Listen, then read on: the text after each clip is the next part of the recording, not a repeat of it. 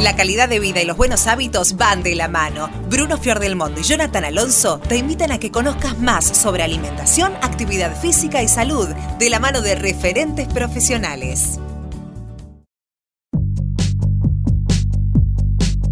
¿Te quedaste con ganas de seguir escuchando la experiencia de Cristian Gorbea? Bueno, acá está la segunda parte de la charla que tuvimos con él. Cumpliste con, la Antártida, eh, llegaste, me imagino la satisfacción no solamente personal, sino, sino también grupal de, que hayan llegado o hayan cumplido con el objetivo los 10 que corrieron. Y llega al Polo Norte, ¿cómo, qué, hay en el medio, no? Porque, no sé, ¿cómo se te ocurre? Bueno, vos sabés que lo que hay en el medio es como, yo, eh, digamos, viste las mujeres cuando, cuando tienen familia, este, que dicen que les agarra la depresión posparto, bueno, es una especie de depresión posparto, ¿viste? Porque terminaste un objetivo enorme que estuviste soñando durante mucho tiempo, que se cumplieron todas tus expectativas, que salió todo genial, y lo contás y decís, qué bueno, ¿eh?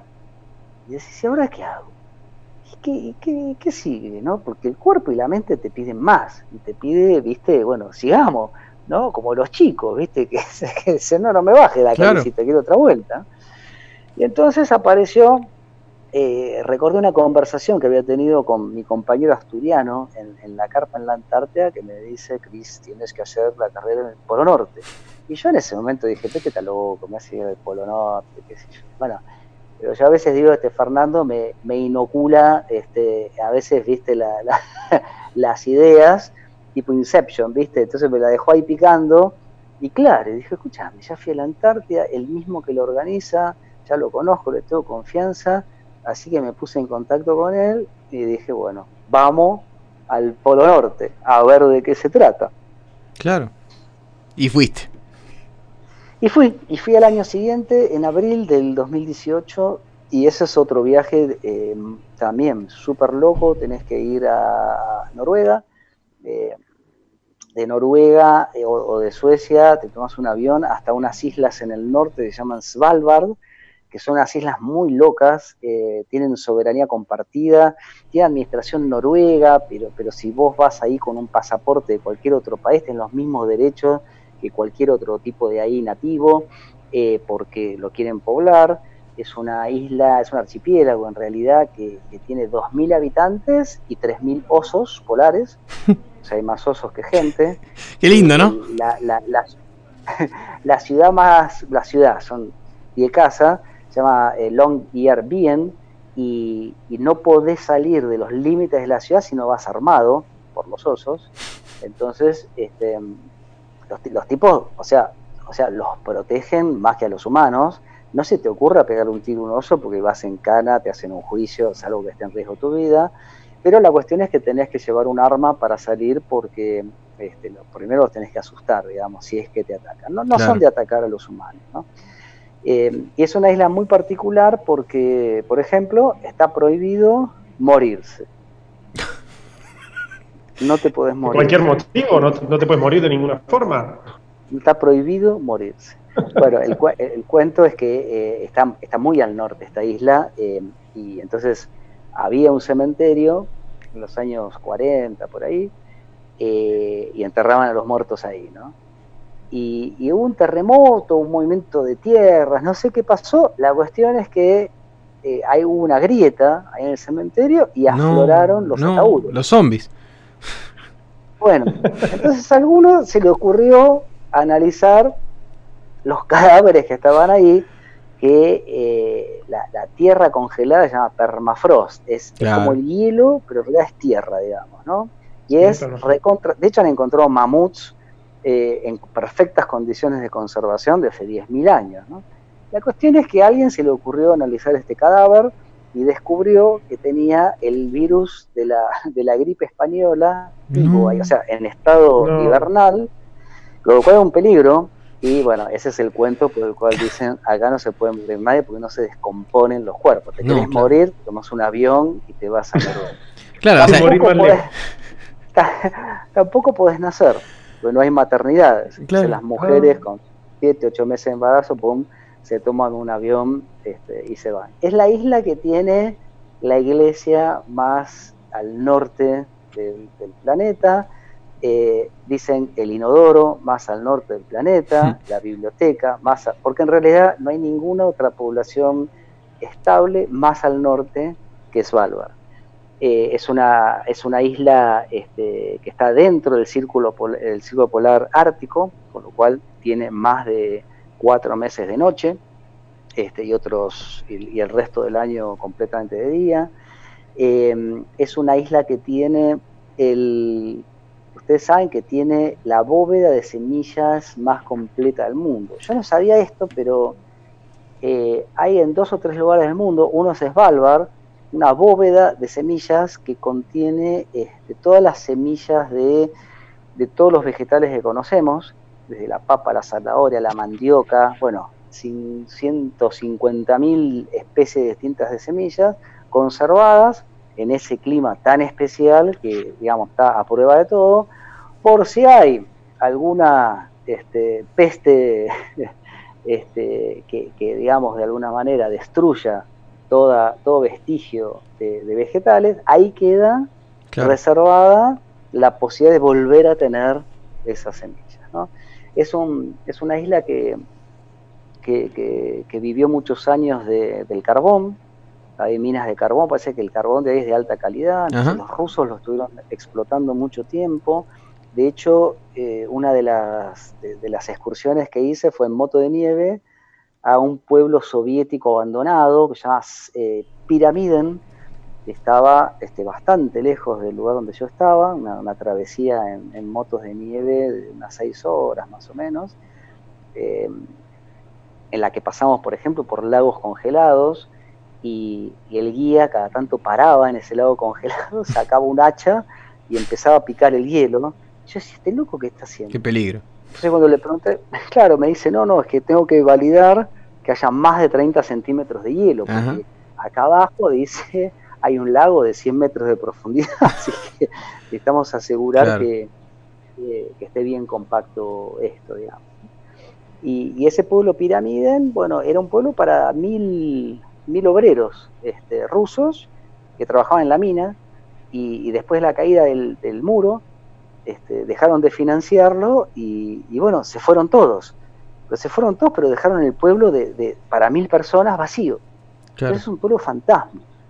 Eh, tenés el colegio, la biblioteca, el hotel, no sé qué, y hoy viven seis personas, eh, varias de las cuales atienden el único hotel, este, y ahí te dan, bueno, comida rusa, te hacen una visita, este, una cosa de locos, ¿viste? La verdad, está la, única estatua de Lenin de todo el mundo, están las, las banderas soviéticas, y es como volver al pasado, es volver a 1989. Sí, sí, sí, tal cual.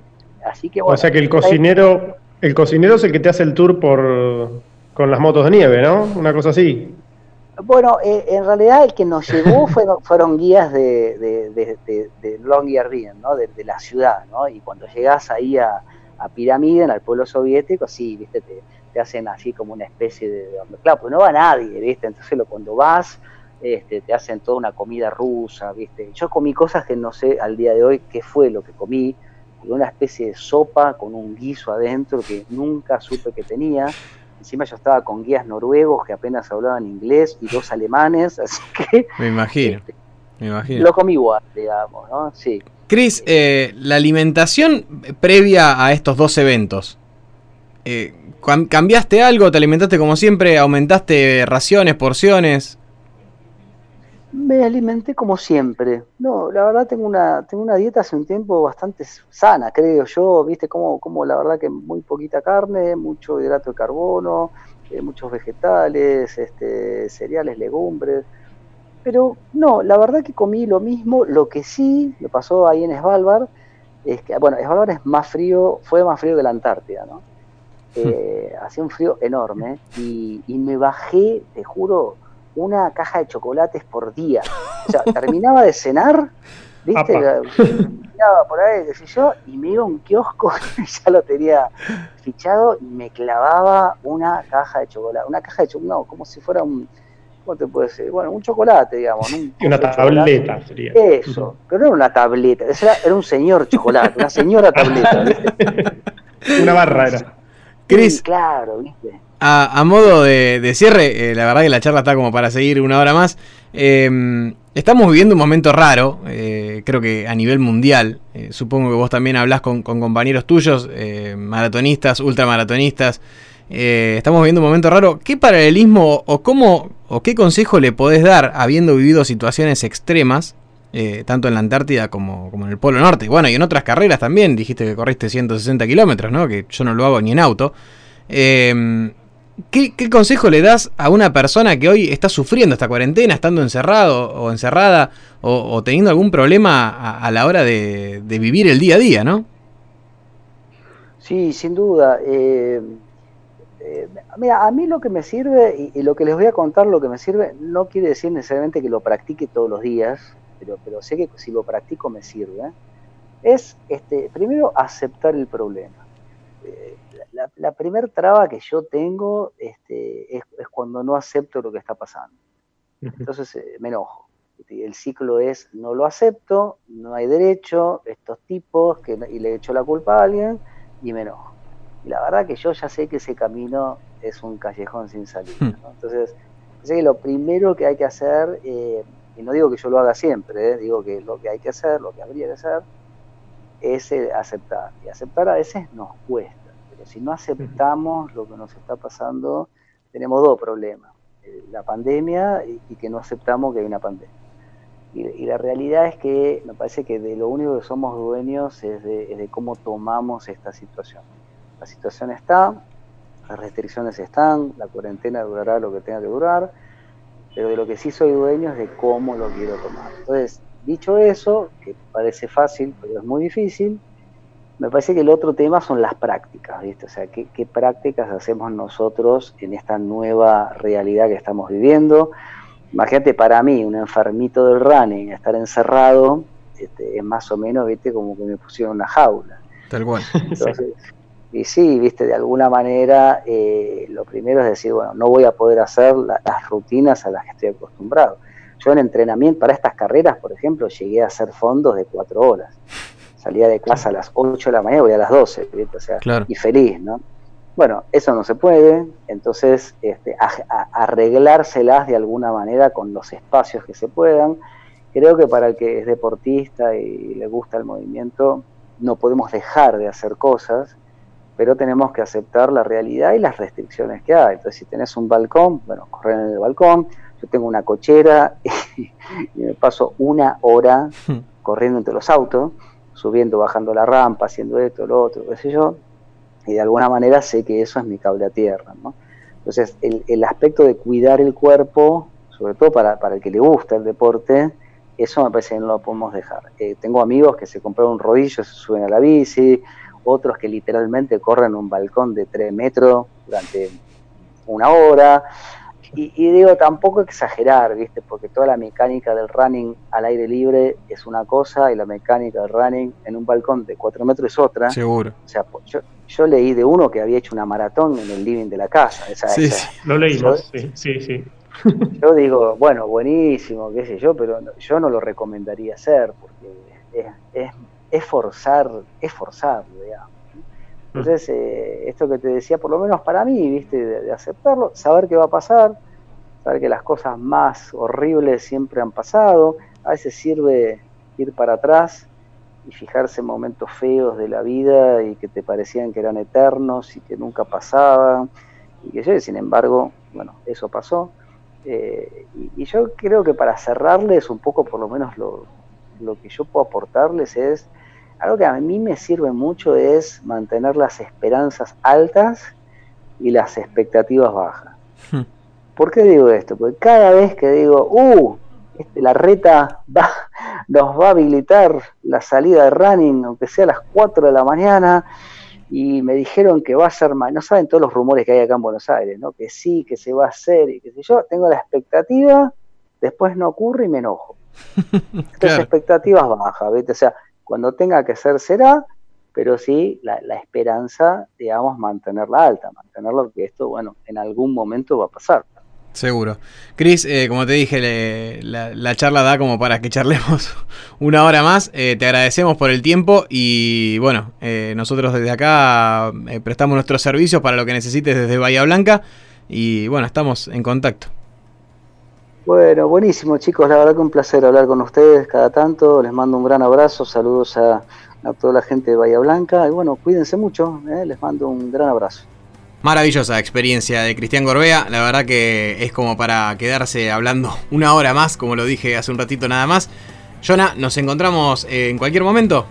Así es, nos veremos, veremos entre comillas, en el próximo encuentro. Recuerden que pueden seguirnos en las redes sociales, tanto en Facebook como en Instagram, en arroba sport.saludok. Ahora sí nos despedimos, será hasta la próxima.